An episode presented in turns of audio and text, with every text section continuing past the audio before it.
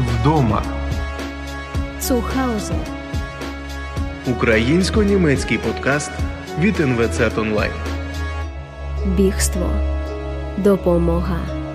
Любов. Війна розділила життя українців на до та після та породила багато історій. І в кожної з них є обличчя. Одною з них є я. Мене звати Ліна, я ведуча українсько-німецького подкасту Вдома. І мою історію ви можете почути в першому епізоді. Навіть під час війни життя непередбачуване та багатогранне. І саме така історія звучатиме сьогодні. Історія, що почалася з біженства, йшла шляхом допомоги та привела до любові. Юлії 39 років. Вона народилася в Хмельницькій області, але в 2004 році переїхала до Києва. Там вона будувала свою кар'єру та життя. За фахом вона психолог, і допомагати людям розкрити себе не просто робота, для неї це покликання. Вона постійно розвивалася та вивчала нові сфери, і як кваліфікований психолог проводила особисті консультації, курси та майстер-класи з йоги, саундхілінгу та інших духовних практик. Напередодні початку війни вона готувала масштабний проєкт психологічний та йогічний ретрит до Карпат, але він не склався. 24 лютого 2022 року Юлія прокинулася о 5 ранку від дзвінка мами. Новина про повномасштабну війну, що почалася, вразила її. Повірити було складно, але незабаром вона і сама почула перші вибухи. Причому дуже чітко вона проживала на 18-му поверсі та могла відчувати, як над нею пролітали ракети. Страх та невизначеність лякали її. Звісно, завдяки моїй професії я вмію рефлексувати, так зосереджуватись на тому, що переживає тіло, що відбувається в психіці, і я розуміла, що я справді відчуваю страх і невизначеність. Так саме найбільше лякала невизначеність, коли ти не знаєш. Є небезпека, і щоб особливо щоб бути в ресурсі, допомагати іншим, мені потрібно якось себе теж берегти, так від, від, від ось таких впливів. На другий день Юлія виїхала з Києва до батьків в маленьке містечко на Хмельниччині. Там мало бути безпечніше. Окрім цього, вона відчувала потребу бути поруч з родиною в цей час. Своїм обов'язком Юлія бачила допомагати близьким та клієнтам справитися зі стресом війни, тож продовжувала надавати онлайн-консультації та навчати практикам заспокоєння в кризових ситуаціях. Та онлайн роботи їй було замало. Вона відчувала, що може та має робити більше. Повертатися до Києва було небезпечно. На той момент російські війська підходили вже дуже близько. Внутрішній голос підказував їй їхати за кордон. Багато родин жінок з дітьми виїхали та потребують допомоги, і вона зможе бути корисною у своїй сфері. Юлія обрала шлях до Німеччини. Тут в неї було більше друзів, а отже, і можливостей. Так, 21 березня 2022 року вона опинилася в Бремені. Себастіану 48 років. Він народився в місті Ольденбург. В житті він надає перевагу природі над містом, тому зараз живе в Бацвішенані, в будинку біля озера. Все як у казці. Майже його батько був солдатом в холодній війні, його дідусь був солдатом Вермахту. І сам він теж пройшов шлях армії. Тож з дитинства його цікавили міжнародні стосунки, Східна Європа та впливи холодної війни. Саме тому пізніше він здобув освіту політолога, а з 2000 року працює журналістом. До цього вело все його життя, розповідає він. Працюючи в НДР Ландесфункхаус в місті Кіль в 2015 році, він зустрів як репортер першу хвилю біженців з України. Мій погляд на роботу дуже радикальний. Я хочу бути дуже професійним, але мені завжди було важко взяти на себе роль спостерігача у такій ситуації. В мене також завжди був сильний рефлекс допомагати людям. Я дуже практичний. І як професійний журналіст, я повинен завжди робити крок назад і говорити: зараз я маю просто дивитися на це. Це мене дуже вразило ще в 2015 році. І коли в 2022 році почалася повномасштабна війна в Україні, я розумів, що там потребують багато допомоги. Тоді я справді поставив собі запитання, як мені краще діяти, повідомляти про це у ролі журналіста або втручатися особисто. Пізніше це питання стало вирішальним. Під час пандемії в 2020 році він переїхав працювати в Ольденбург, своє рідне місто. В 2022-му розпочалося повномасштабне вторгнення. Цього разу він не роздумував довго. Він взяв відпустку від роботи на березень та почав допомагати. Він супроводжував перші конвої допомоги на кордон у ролі другого водія. Тож з біженством та допомогою, наче все зрозуміло. А от щодо любові, через декілька місяців цих двох звела доля, а точніше кажучи, Фейсбук. Минуло вже десь півроку після повномасштабного вторгнення. Юлія, як і багато українців, проходила тяжкий період сумнівів та невизначеності. Мало хто міг повірити, що війна триватиме так довго. Вона активно допомагала громаді в Бремені та проводила психологічні консультації. На той момент вона точно не шукала відносин, згадує Юлія. Але саме тоді Фейсбук запропонував їм знайомство. На своєму фото профіля Себастіан був з українським солдатом. Це підкупило Юлію, і вона вирішила спробувати. В своєму профілі вона теж активно показувала свою позицію, і на аватарці була у вишиванці. Вони почали спілкуватися про Україну, війну та людей та швидко знайшли спільну мову англійську. Спілкування виявилося легким. Незабаром відбулася й перша зустріч. Для мене було надзвичайно цікаво зустріти її не лише як журналіст, але і як людини, яка завжди цікавилася політичними питаннями та східною Європою. В мене було багато питань, і звичайно, я хотів трохи вразити її, тому що вона красива жінка. Я також дуже хвилювався перед нашою першою зустрічю, тому що я відчував, що це щось дуже особливе. Її історія справді вразила мене, тому що вона приїхала сюди, щоб допомогти своїм людям, не думаючи про себе. Звичайно, це показало мені щось таке сильне та цікаве в її характері. На початку я завжди казав, що вона моя маленька діловита біженка. Я також дуже зайнята людина, але мені важче дозвонитися до неї аніж навпаки. І вона зайнята не тим, що заробляє гроші, але допомагає своїм людям і розбудовує свою спільноту. Юлія справді робить багато. Вона регулярно організовує зустрічі для жінок в Бремені, де проводить психологічні кружки, навчає практикам медитації та йоги. Разом вони збирають допомогу для фронту. Через кілька місяців роботи вона зрозуміла, що маленької студії йоги замало, а бажаючих забагато. Тож зараз вона організовує великі культурні івенти та фестивалі, на які регулярно збирається близько 500 учасників.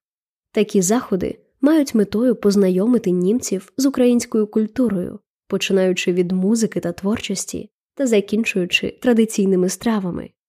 Окрім цього, це ще й можливість виказати подяку німцям за їх допомогу. Перший такий фестиваль відбувся в Бремені до Дня Незалежності України. Останній великий івент було проведено на українське Різдво, та готувати його дівчина розпочала ще з листопада. Наразі вона має велику команду, їй допомагає більше 40 волонтерів. Uh, Коли він запитав мене на початку, які в мене є недоліки чи негативні якості, я сказала, що я фанат фестивалів. І тепер він розуміє, що це таке, тому що я дійсно приділяю цьому багато уваги. Цікаво, що вона бачить лише українську сторону. Коли я був на тому першому фестивалі, я побачив Андреаса Бовеншульте, і вона не знала його. І я сказав їй, що це мер Бремена, а вона навіть не помітила. Усе, що вона бачила, було усі мої люди задоволені, і ми маємо чудову випічку. І вона навіть не бачила наскільки це було успішно з німецької точки зору. Себастіан почав допомагати їй з просуванням івентів та пошуком необхідних контактів. Стосунки розвивалися досить швидко, та знайомство супроводжувалося багатьма стереотипами. Юлії німці завжди здавалися практичними, економними, раціональними та беземоційними. Себастіан теж мав своє бачення східноєвропейських жінок, яскравість в одязі та косметиці, особливо духовність залежність та прив'язаність до родини, якісь з них вдалося спростувати, та якісь натомість підтвердилися. Of course we Звичайно, є певні відмінності між нашими індивідуальними здібностями та нашим культурним походженням. Мені здається, з одного боку, ми дуже типові українка та німець, тому що, наприклад, вона надзвичайно духовна жінка. Мені ще потрібно цьому вчитися, тому що я не лише типовий німець, який дуже практичний, але й журналіст і дуже залежний від фактів. А вона завжди говорить про віру та почуття. Я, звичайно, теж маю почуття, але завжди хочу запитати, хто це написав, де факти, який університет це довів. Наприклад, ми поїхали у нашу першу спільну відпустку на острів Крит. І Я думаю, що знаю тепер, напевно, кожен монастир на Криті. Мені звичайно було цікаво, тому що там є дуже старі монастирі, яким близько тисячі років і більше. Але Юлія, вона знає усі тонкощі і який монастир для якого святого. Під час свого першого візиту в Україну я зрозумів, що духовна сторона життя набагато глибше закріплена в суспільстві там, ніж у Німеччині. У нас є дуже сувора межа між щоденним життям і духовним життям, і мені це подобається. Але у східній Європі, і я думаю, особливо в Україні цієї межі немає. Будь-які стосунки змінюють щось в людині. І Себастіан, і Юлія розуміють це та навчаються новому. За відносно недовгий період вони встигли прожити разом вже дуже багато і радісного, і травмуючого. Рік тому батько Себастіана пережив важкий серцевий напад, а наприкінці серпня померла його мати.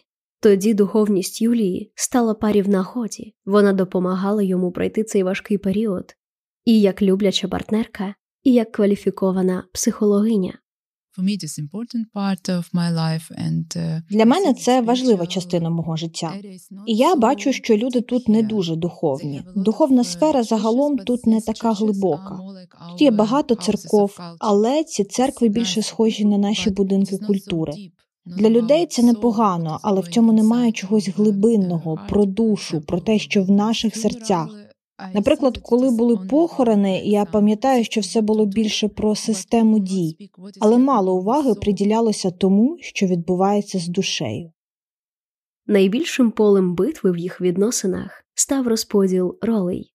Юлія вважає, що її погляд на відносини є достатньо традиційним.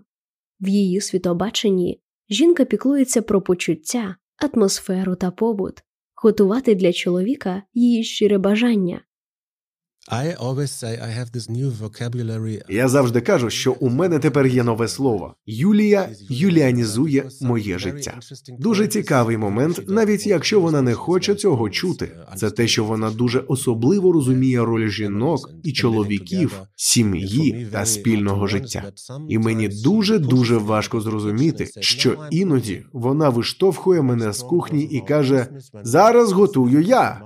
Так було на різдво, коли її мама та рідні приїжджали до нас. І в моїй квартирі було п'ять українок, і я більше не був господарем у власній хаті.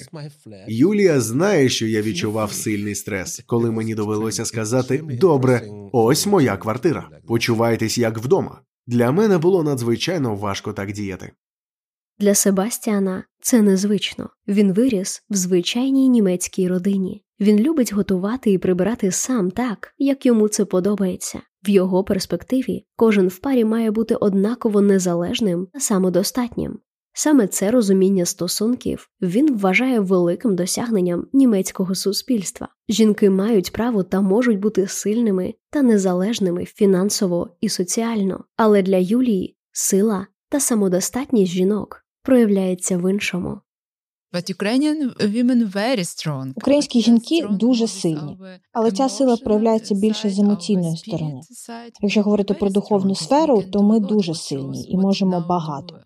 Наприклад, чим зараз займаються наші жінки, особливо дружини бійців, як вони зараз піклуються про своїх дітей, заново будують своє життя, працюють, допомагають.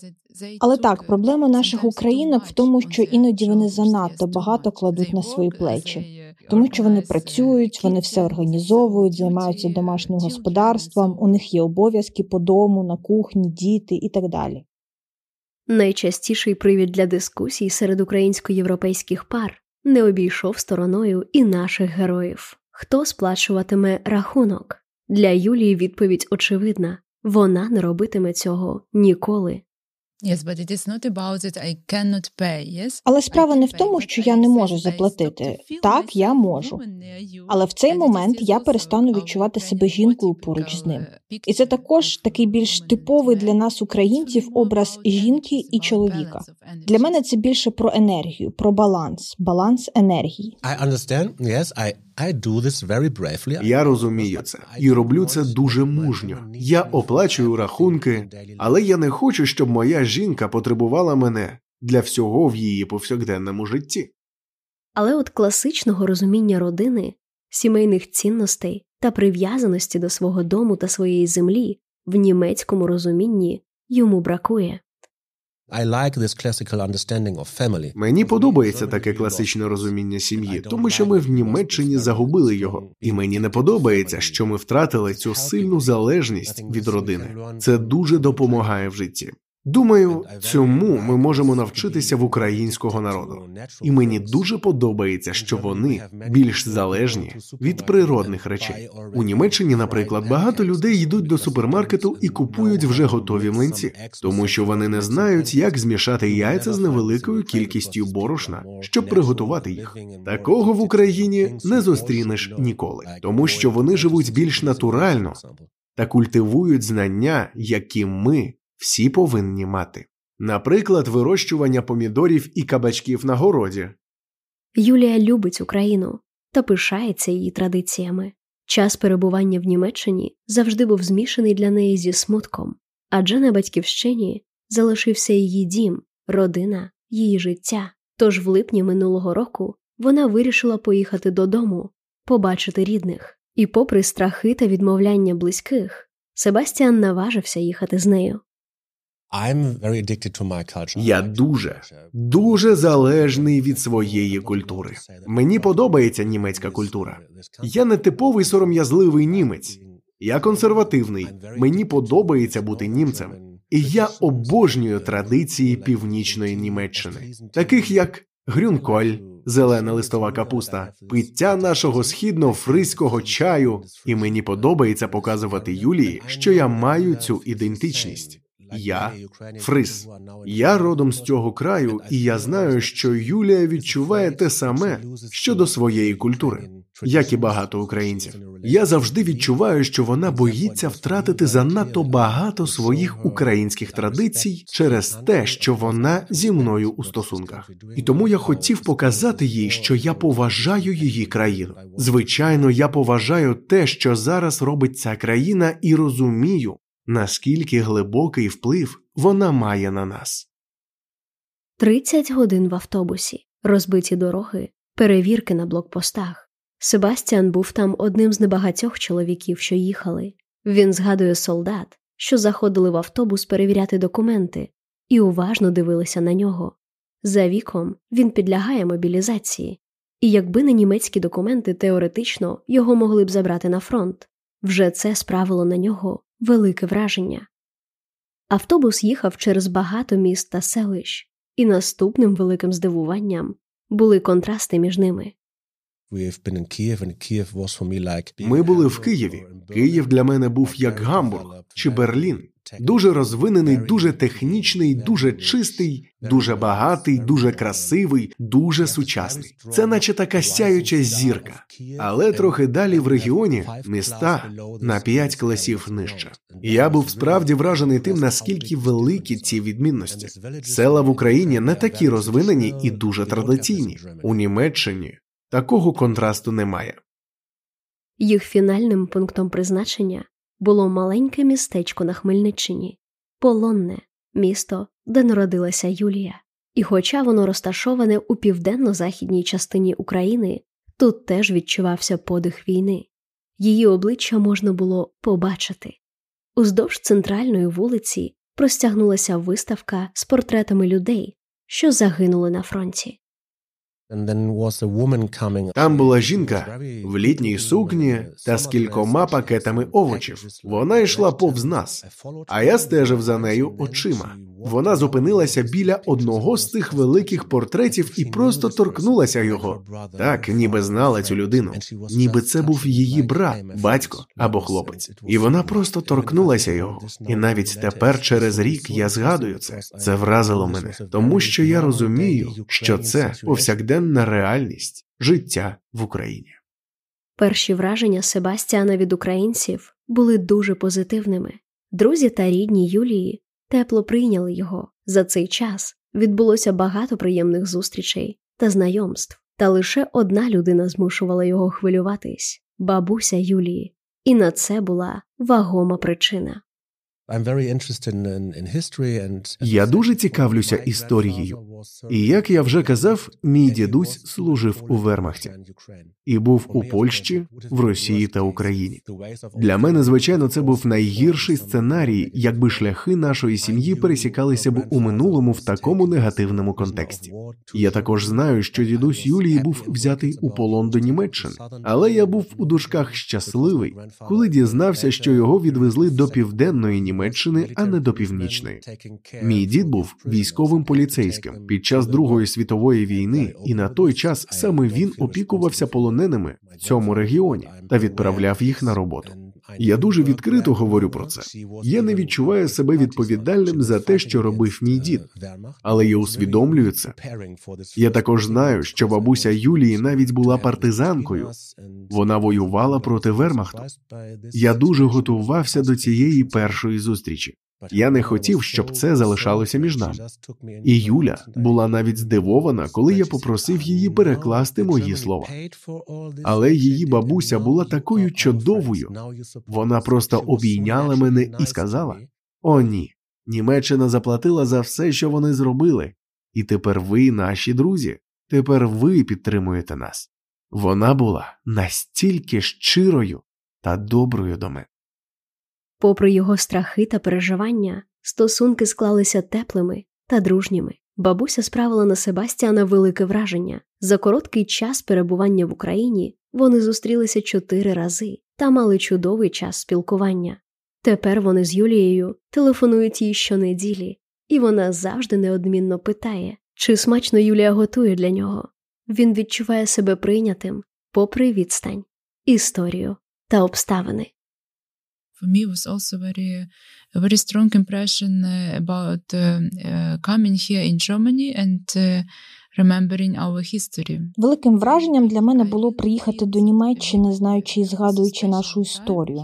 Але живучи тут, я дійсно відчуваю, що можливо ми зараз маємо особливий час, щоб стілити наш біль, який був з нашими бабусями всі ці роки, і досі пам'ятається нашими батьками. У мене справді таке відчуття, ніби сталося щось особливе між нами.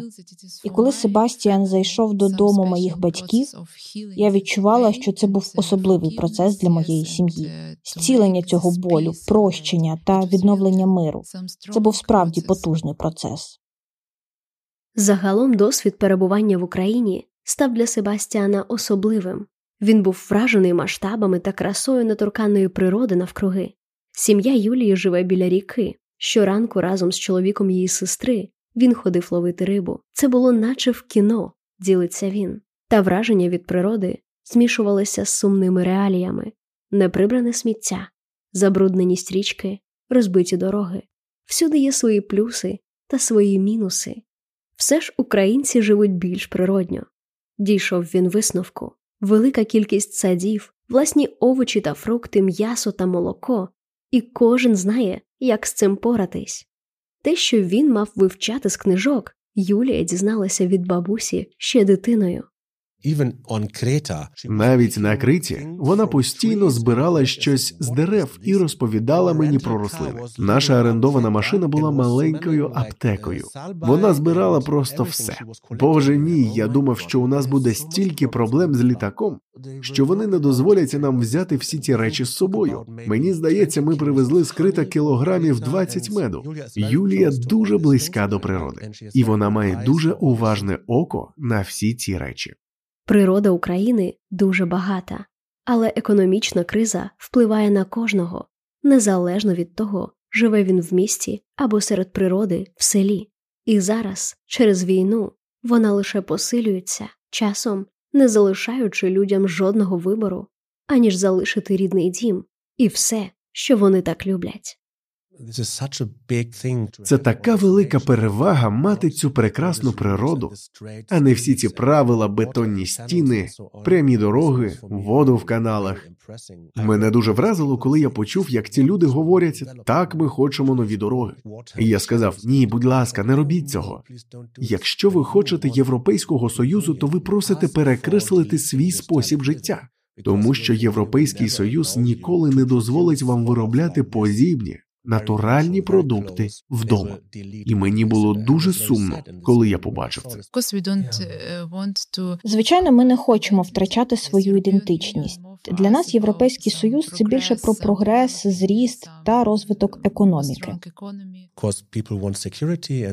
Звичайно, люди хочуть безпеки і сподіваються, що вони отримають її від Євросоюзу і НАТО. Але всі ці процеси потенційно знищать цю дуже типову українську душу і типово українські міста і села. Але я побачив все це, і я був такий щасливий відвідати цю країну. Сум за домом неможливо викреслити із життя, і Юлія намагається будувати своє життя далі, зберігаючи та поширюючи українське. Та окрім емоційних складнощів, Юлії важко справлятися з німецьким життям по плану. Вона намагається прийняти це, резервувати термін для кожної потреби, планувати сімейне святкування Різдва та список блюд до столу за кілька місяців все це все ще залишається для неї чужим. Німецька їжа, німецькі звичаї, німецькі традиції мають стати тепер її власними. Та от щодо їжі, Юлія каже, що їй пощастило, вона вегетаріанка, і вибір відповідних продуктів тут набагато більший, аніж в Україні. Але для Себастіана це стало черговим викликом. I must talk about grünkohl. Я маю розказати про грюнколь зелену капусту, яка ще називається кале. Для мене це був дуже вагомий виклик. Ольденбург є столицею та основним регіоном кале. Звичайно, Юлію, як вегетаріанку, це дуже зацікавило. І я сказав їй: Вау, це духовна річ для мене тому що я люблю цю капусту і дуже пишаюся тим, що я родом саме з північної Німеччини, де вона росте. Для мене, як кажуть у Німеччині, готувати кале це священна корова. Тож, коли вона попросила мене приготувати її, моєю першою реакцією було ні, в жодному разі ми не будемо готувати її у вегетаріанському стилі. Мій рецепт особливий, і я отримав його від своєї бабусі. Тож я відмовив. Юля була дуже засмучена цим. Ми навіть трохи посварилися на тему капусти. Та на минулих вихідних я вирішив зробити їй сюрприз. І тоді я справді це зробив. О, я так довго шукав вегетаріанський гусячий жир, і я навіть знайшов його. Я навіть купив місцеві вегетаріанські сосиски. Я дуже не хотів це пробувати, але я все це купив і приготував. І їй навіть сподобалося. Я хотів показати їй своє щире кохання, приготувавши вегетаріанське кали. Окрім традиційних страв, він також дуже цінує спадщину своєї сім'ї. Деяким меблям в його домі вже більше аніж сто років. Він обожнює їх та ремонтував кожну деталь своїми руками. Натомість в Україні є звичним орендувати повністю мебльовану квартиру, зі всіма необхідними пристроями та навіть посудом. Для Себастьяна це найстрашніший жах. Деякий посуд дістався йому від мами. Він береже його і використовує лише у неділю. Юлії ж складно зрозуміти це. Та одну зі своїх традицій Себастіану все ж вдалося поширити в її родині. У Німеччині в нас є звичка дарувати невеличкі пакети з гостинцями та чимось приємним. Недовго після нашого знайомства я приніс Юлії цей традиційний східно-фриський чай з клунті. Це такий цукор у дуже великих кристалах. І ми відправили такий пакунок її родині. І Юля навіть надіслала сестрі відео про те, як саме п'ють цей чай. Ця чайна церемонія дуже сувора. Спочатку викладе кладете клунтія, цей цукор, потім додаєте трохи чаю. Після чого цей цукор сам розколюється, помішувати ложкою не можна. А потім ви додаєте таке дуже жирне молоко, і воно розливається в чашці, як маленькі хмаринки. Ми їх називаємо вульхки. І звичайно, це все має бути в антикварних сервізах, у цих чашках з трояндами і так далі. І ось сестра Юлії скинула нам відео з України, як на дворі було багато снігу, і вона намагалася зробити все точно так само, як у північній Німеччині. І потім її сестра навіть зняла про це маленький фільм, і це зворушило моє серце.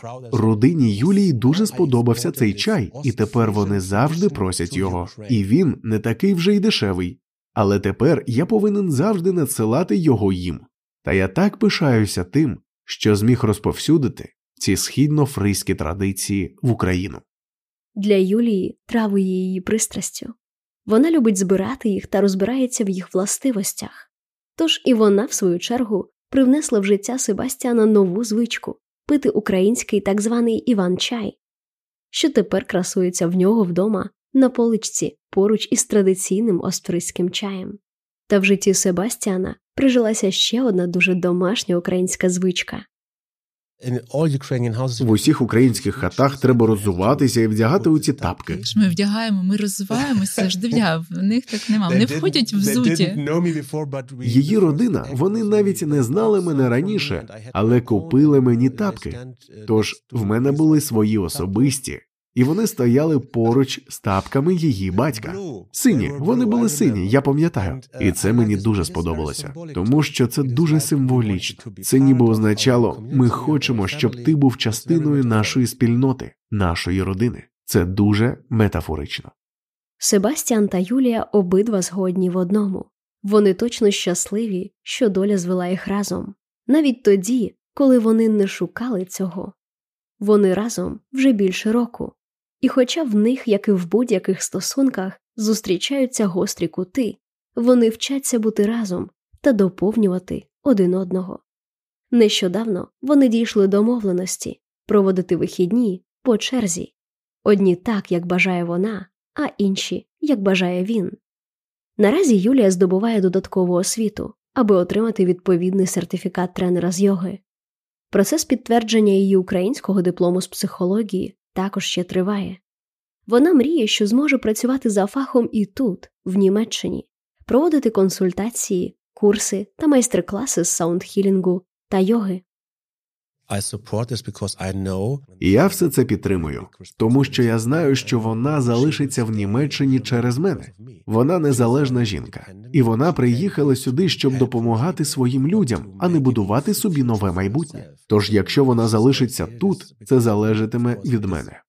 І звичайно, для мене це велика відповідальність, тому що я хочу, щоб у наших стосунків був нормальний розвиток, щоб у нас був час, щоб пізнати один одного. Але звісно, я розумію, що їй також потрібна ця безпека щоб вона могла відчувати, що кроки, які вона робить зараз у своєму житті, вони того варті. Я відчуваю, як з кожним наступним місяцем я віддаляюся від України та своїх контактів там. Якщо я повернусь в Україну, мені доведеться знову починати з нуля. І так, я розумію, що тут теж треба починати з нуля. Для мене це стресовий період змін, в якому я маю навчитися поратись з цим, відкриватись новому життю, новій країні. І я розумію, що це так не тільки для мене. Я розумію жінок, які залишаються тут з дітьми і не знають, що робити далі. Звичайно, ми всі вірили, що все закінчиться швидше, і ми чекали, чекали, чекали. Але потім ми зрозуміли, що чекати далі неможливо. Ми повинні продовжувати жити. Юлія не втрачає мотивації та продовжує і надалі активно працювати в українському ком'юніті, та не лише в Бремені. Вона вже встигла налагодити багато контактів з українцями з міста Ольденбург і відкрита до спільних проєктів.